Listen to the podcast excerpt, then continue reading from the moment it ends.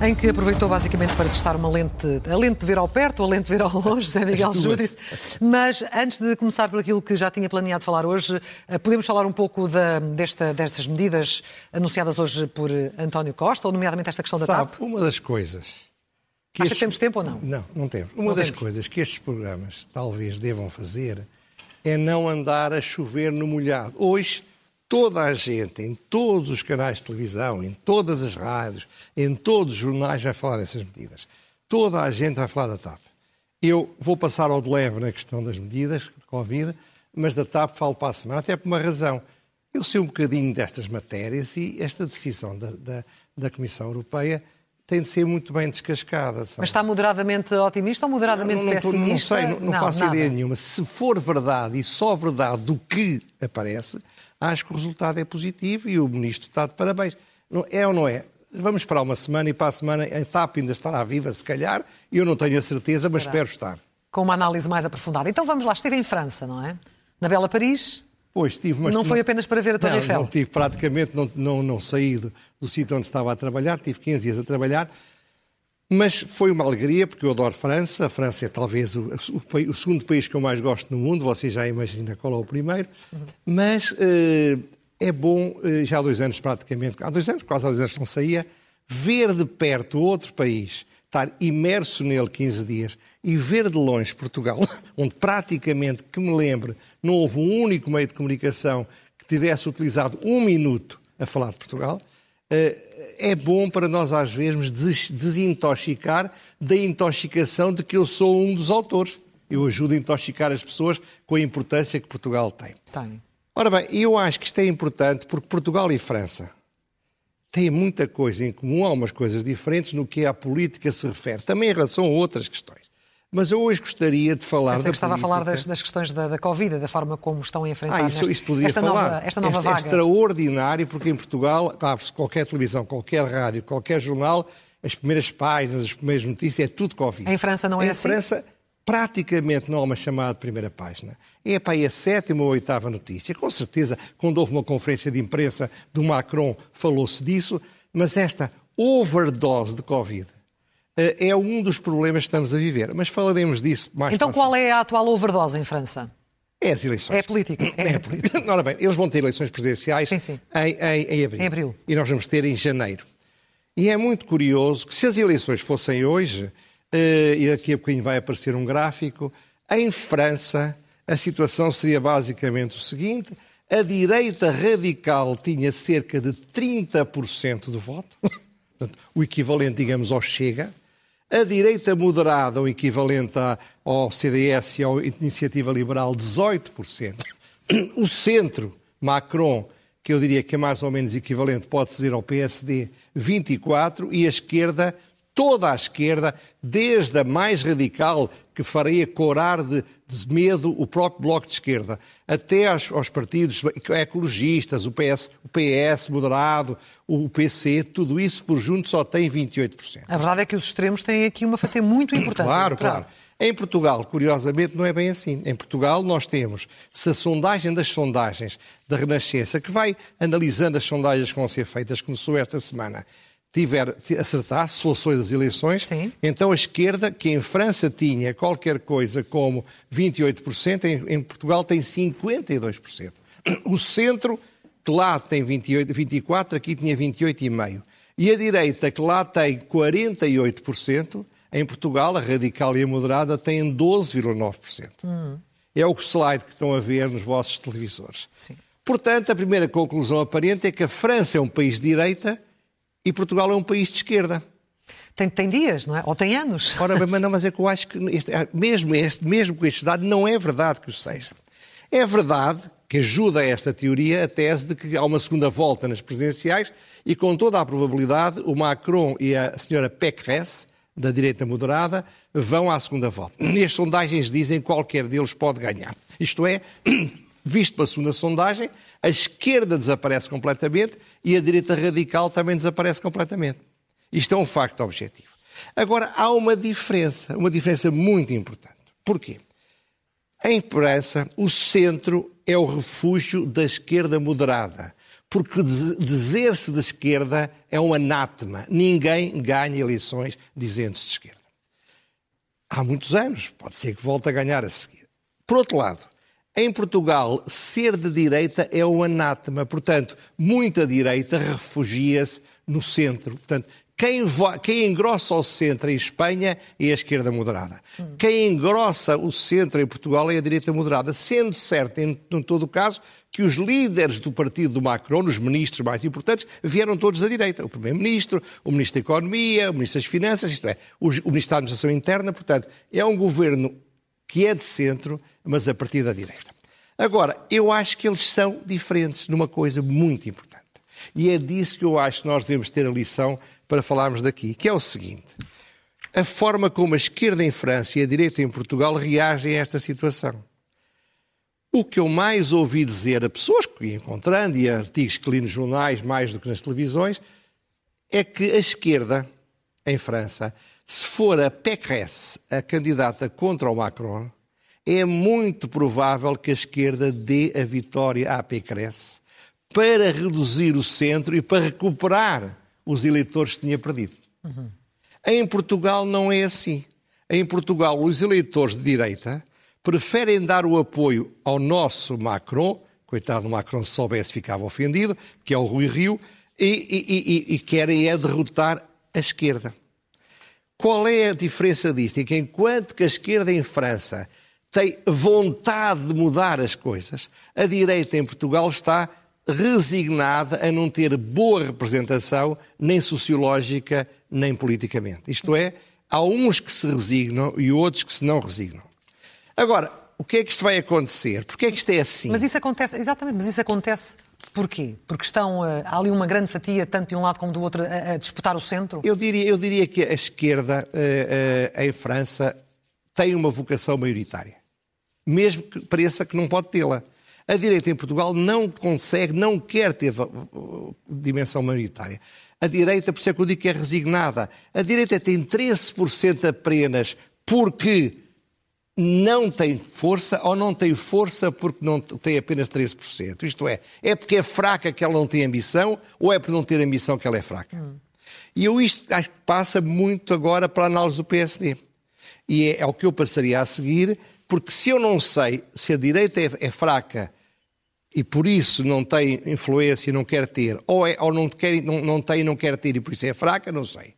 O que eu sei é o que é que se passa com o PSD. Mas nessa direita está a incluir o CDS, o tal Centro Democrático Social, durante muito tempo era centro, e, uh, e também... E a Iniciativa Liberal, e a Direita Radical. E a Direita Radical. Porque em França Chega. a Direita Radical, o equivalente ao Chega, tem 30%. Uhum. São é dois candidatos, ou três. Certo. A, a, a, direita moderada, que lá são os republicanos, cá seria o CDS. Eu sei que a iniciativa liberal faz parte do mesmo grupo do Macron liberal, mas é mais direita em Portugal do que seria em França. Certo. Agora, o PSD. Ora, eu acho que é muito importante o que se passou no PSD. É muito importante a médio e a longo prazo. É muito mais importante do que a história se ficamos fechados ou ficamos abertos nas próximas 15 dias. Em primeiro lugar, o, o facto do PSD se apresentar dizendo somos o centro uhum. seria um slogan apenas, e se fosse o slogan era completa, total e absolutamente irrelevante. Era uma estratégia, uma tática perfeitamente normal, compreensível, mas eu acho que é muito mais do que isso. E porquê é que é muito mais do que isso? E por isso é que é politicamente importante. Por quatro razões. A primeira é porque o PSD passou um Rubicão, como Júlio César, quando com as suas tropas, entrou na zona proibida e teve de fazer um golpe de Estado, digamos assim. É que, pela primeira vez, o PSD se apresenta às eleições dizendo: eu, se perder, se não ganhar, vou apoiar a manutenção do meu adversário. Exato. É um erro estratégico nesta fase? Não sei se é um erro estratégico, mas é, eu julgo que é, é uma estratégia, não é um erro estratégico, é Sim, uma estratégia. É uma estratégia, pode estar Segunda razão, assim. Essa é que ele exige que o Costa venha fazer o mesmo. É evidente que o Costa não vai fazer o mesmo. Se fizer não serve de nada, como eu dizia aqui há mas três. Mas António Costa já disse que se admite se pois perder as eleições, que é que faz sentido colocar essa questão a António Costa? Não, é uma estratégia, do aí é que é uma tática, mas pronto. Mas, mas isso, eu, não, eu sei que ele não vai dizer que nada, e o PSD vai apoiar o PS, porque o PSD, com toda a probabilidade, vai perder as eleições. Bom, segundo lugar, mais importante do que isto ainda, é a circunstância de se ouvir o que eu nunca ouvi em 40 anos no PSD. Ok. ou pelo menos desde 1979, ponhamos a coisa assim, é os quadros, os dirigentes, os congressistas a dizerem nós estamos mais próximos do PS do que estamos do CDS ou da Iniciativa Liberal. E é por isso que o CDS diz que o PSD virou à esquerda. Pois, Ribeiro mas, Castro disse-o. Mas é que só descobriu agora porque, porque foi, foi, foi, foi abandonado. É abandonado, Está, é o marido abandonado, a mulher abandonada, ou o transgênio abandonado, como quiserem. Agora, o ponto vai ao, isto vai ao ponto do, do Rui Rio dizer que não, não tem nada a ver com eles, são micropartidos que juntos têm apenas meia dúzia de votos. Mais importante do que o distanciamento ideológico é o desprezo sociológico. Uhum. Pouco importa se seja verdade ou mentira, é o que ele disse. Terceiro lugar, também muito importante, saiu, estão a ser publicadas as obras completas do Sá Carneiro, os trabalhos, e, está, e saíram um livro sobre 74, 75. Isto serviu para o PSD dizer, como veem, o Sá Carneiro era de esquerda, eu poderia dizer o CDS também. O CDS defendia o socialismo, não se esqueçamos. Seja como for, eu conheci o Sá Carneiro muito bem, estive muito próximo dele desde 78 até 80 e sei que nessa altura não era de esquerda. Mas o que não importa não era se ele era de esquerda ou Essa se é ele não era. era. há muitos anos que seria de centro-esquerda. Mas, mas, mas, o, que, o importante não é se ele era ou se não era. O importante é que o PSD, neste momento, faça propaganda, ponha nos jornais, ponha notícias, faça prefácios a dizer o Sá Carneiro é de esquerda. E isso é inédito. Isso é inédito também. Pelo menos desde 79. Em quarto lugar, e ainda mais importante que isto tudo, é o censo 2021. O censo? O censo da, ah, da sim, população. Sim, censo, sim. Eu basei-me num artigo, também li os resultados, claro, mas no artigo do Adalberto Campos Fernandes, um socialista moderado, em desgraça no Partido Socialista, mas um homem muito inteligente, e que titula a sua crónica habitual no Diário de Notícias Portugal um país com menos pessoas, mais vulneráveis e mais dependentes. São os resultados do censo. E agora nós vamos ver um gráfico que explica para mim a mudança do PSD.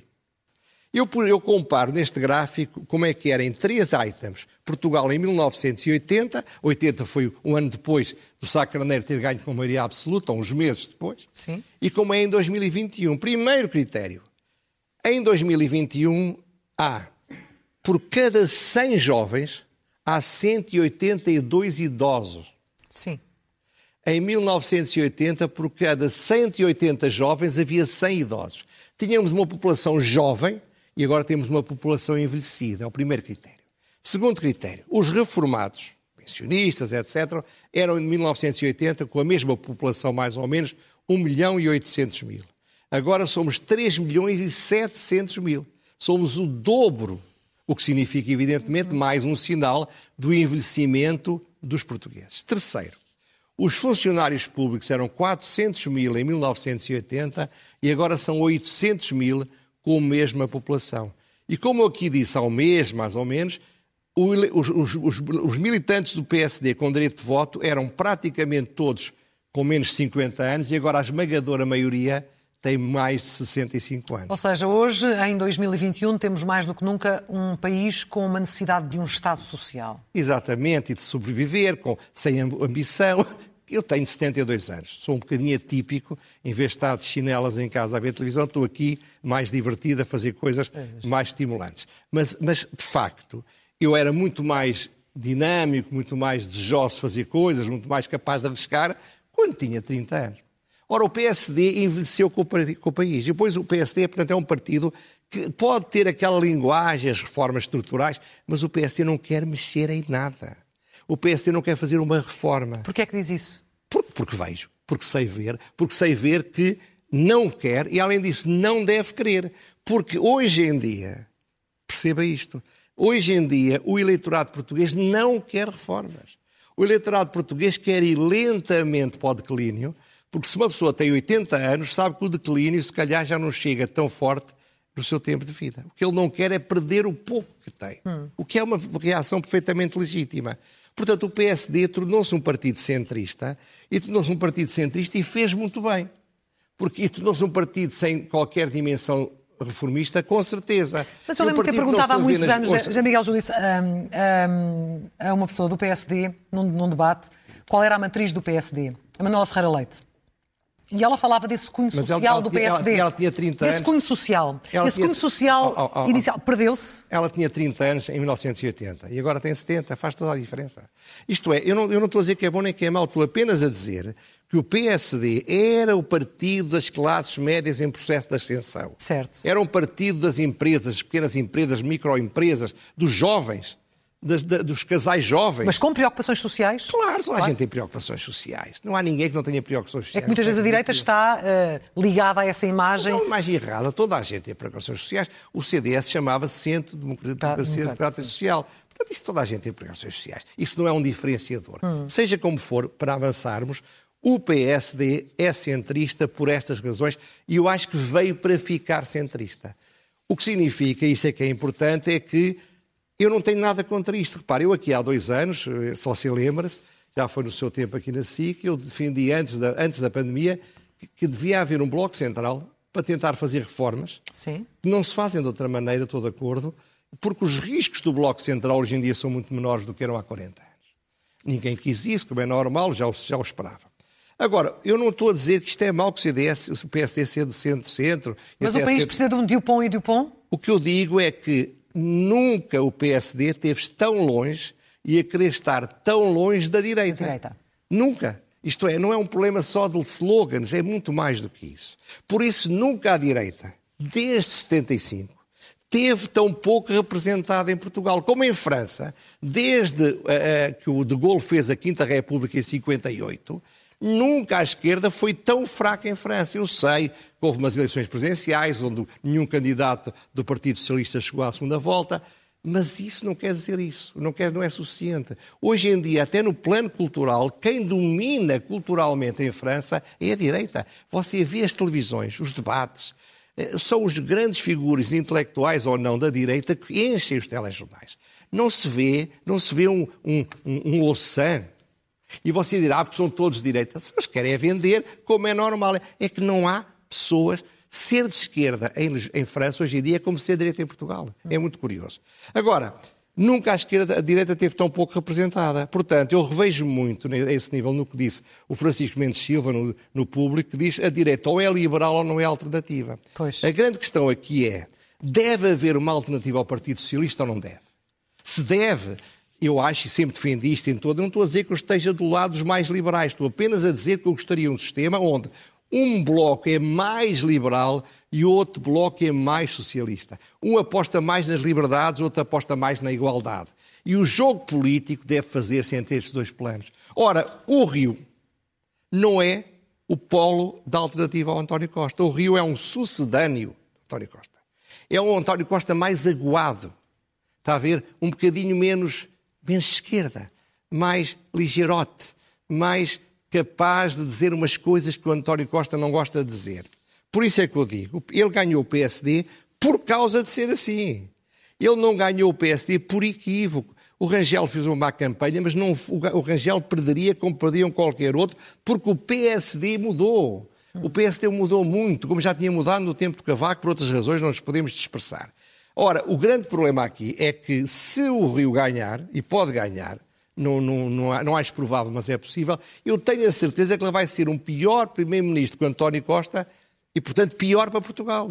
E acho, sobretudo, que se ele ganhar não vai ser útil para coisa nenhuma, porque ele vai fazer as mesmas políticas, basicamente, com menos retórica de esquerda, mas com menos preparação. Se você olhar para as listas de deputados do PSD, você fica horrorizado. Eu não estou a dizer que não haja lá pessoas competentes, mas o nível da classe política do PSD preocupa-me imenso se um dia esta gente acabar no governo. Bom, portanto, A verdade é que houve ali uma. congregaram-se bastante a- a- em torno do, do líder, eh, que fez, de acordo com a opinião geral, um bom discurso, nomeadamente o do encerramento, neste, neste congresso de, de consagração, digamos assim. Mas não há dúvida que ele ganhou bem, que ele teve uma grande vitória, mas a minha teoria é que ele não ganhou por mais nada que não seja pela naturalidade que teria de ganhar. Não há entusiasmo. Repare, é espantoso que ele tenham sido eleitos congressistas no mesmo dia em que ele ganhou as primárias e, apesar disso, ele tivesse perdido, ter perdido as eleições para o único órgão onde houve verdadeira dispu- disputa. É muito sintomático que o antigo líder do Conselho de Jurisdição, uma espécie de inimigo público do Rio, Por causa disso, evidentemente, sobretudo, foi reeleito contra um conjunto de pesos pesados que o, que o Rio pôs lá para ver se o derrotava. Portanto, isso, são, isso é o jogo político. Agora, o que é facto é que o PSD hoje em dia é um partido de centro, não tem nada e não quer ter nada a ver com a direita. Avançando, Sobre Rui Rio, quer comentar aquele tweet que deu tanta polémica? Pois, eu, eu estava em França, não vi o tweet, só vi mais tarde. Sobre eu acho que foi, foi um disparate que tem três mães.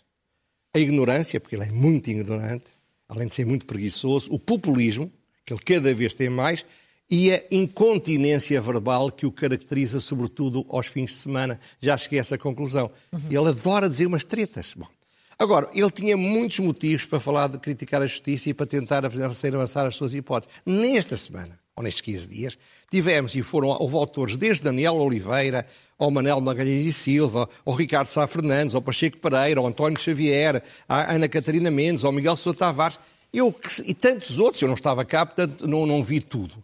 Mas eu concordo basicamente com tudo o que eles disseram. O que eles, no fundo, criticaram é o sistema medieval de justiça em que estamos no século XXI. Repare, o, o, o, eu estou à vontade, que eu disse que o rendeiro não devia fugir e que ia ser apanhado. Não é óbvio. Agora, é medieval, porque ele fugiu, o Estado vingar-se. Vingar-se até ao pormenor do pijama. É, é, é, é, contra o Estado de Direito. Um condenado, até que fosse à pena de morte, tem dignidade. Segundo, a calção milionária imposta ao, ao, ao, ao Manuel Pinho ao fim de cinco anos quando ele viveu no estrangeiro cinco anos, podia nunca ter voltado, é uma maneira de o manter preso, porque como ele não tem os, não terá, ou diz que não tem, não faço ideia nenhuma, os 6 milhões, milhões, ele vai ficar preso até ser julgado. Você já reparou que isto tem de medieval e de violação do Estado de Direito? A prescrição que foi tolerada ao fim de 11 anos de investigação sobre as parcerias público-privadas, isto é uma violação do Estado de Direito. Demorarem 3 anos a acusar os GNRs que atacaram violentamente alguns imigrantes, os mais desfavorecidos desfavorecidos. É Isto mete medo, sabe? Eu era bastonário na altura da, da, da, da da, da, luta contra o caso de pedofilia. Sim. Eu lembro uma coragem que tinham de ter os advogados naquela altura para defenderem pessoas acusadas ou indiciadas é de pedofilia, Sim. porque eram acusados de ser pedófilos. Mas isso é motivo de reflexão para dia... todos ou em particular para o Ministério Público? É, Esses casos... Não, é, é, é um país que mete medo porque cada vez mais se desvaloriza menos uh, se valorizam mais as liberdades fundamentais. As pessoas, uh, as calçadas ao rubro, não houve um político que tivesse coragem de criticar o que se passou, porque tem medo de perder votos. Estamos no final, mas ainda temos aqui quatro rubricas, começando pelo elogio.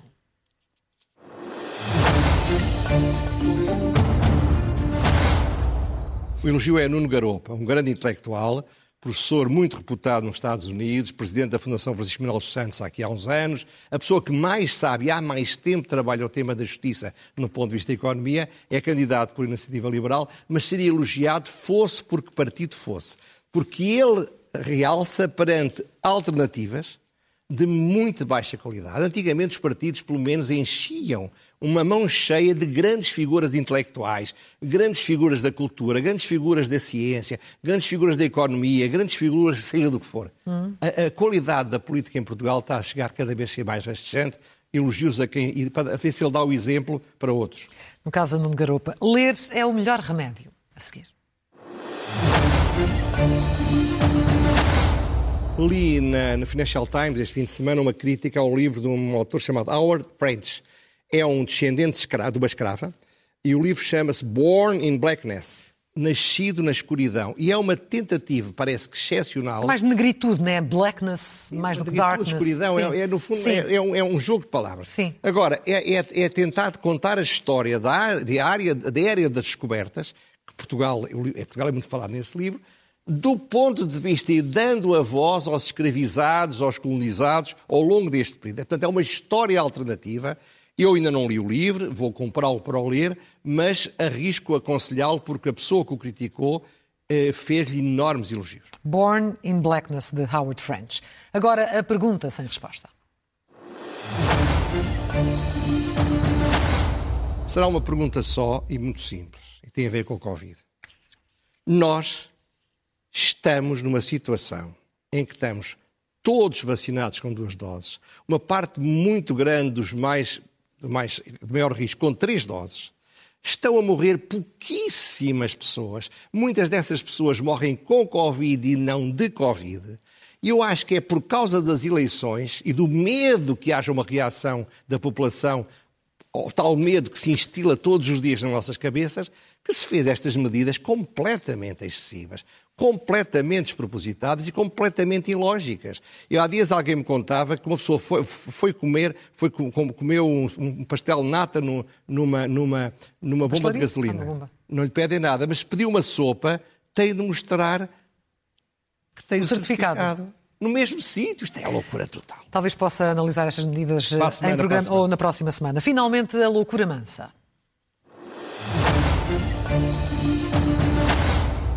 Ah, em 16 de novembro elogiei uh, a disponibilidade do Francisco Assis para ser candidato a legislativas. E comparei ao canário que se levava para as minas para ver se, se o monóxido de carbono, e, e portanto, estava, estava a um nível que podia ser mau para as pessoas, ou as rosas que se põem nas vinhas para, porque o ídio ataca primeiro as rosas. E disse, ele é o canário para nós sabermos, ou é a rosa para sabermos o que é que se o PS, o PS vai voltar à moderação. Ora bem, ele não vai ser o canário. Ele, nem ele foi afastado, nem a Rosa. Portanto, o PS não quis o canário ou a Rosa nas listas. Isto é um sinal, para mim, politicamente mais importante de que António Costa vai continuar com a mesma estratégia, que tem todo o direito de continuar. Mas foi muito importante a coragem do Francisco Assis, que eu aqui uh, eh, saúde pela frontalidade e qualidade das suas posições, embora nem sempre concorde com ele. Ele apoiou Ana Gomes, calculo, podia apoiar o, muito melhor era apoiar o Ferreira hum. do PC, era muito mais sensato. Mas acha que isto é, é emblemático daquilo é que está É muito emblemático, é muito sintomático. É uma rosa que se não quis ter. Bem, José Miguel Júdice, muito obrigada. Desejo-lhe um Feliz Natal na próxima semana. É verdade, semana... queria Feliz Natal para todos lá em casa, estava-me a esquecer e para si também. Uh, que seja um Natal o melhor possível. Tenham os cuidados, mas não entrem em paranoia, por amor de Deus. Nós voltaremos a ver-nos uh, alguns no início do ano, uma vez que ah, vou estar é. fora e depois também começam os debates. É, mas, mas logo veremos. Dia 28 cá estou. Aqui estará na próxima terça-feira. Muito obrigada. Muito obrigado. Muito boa noite. Até.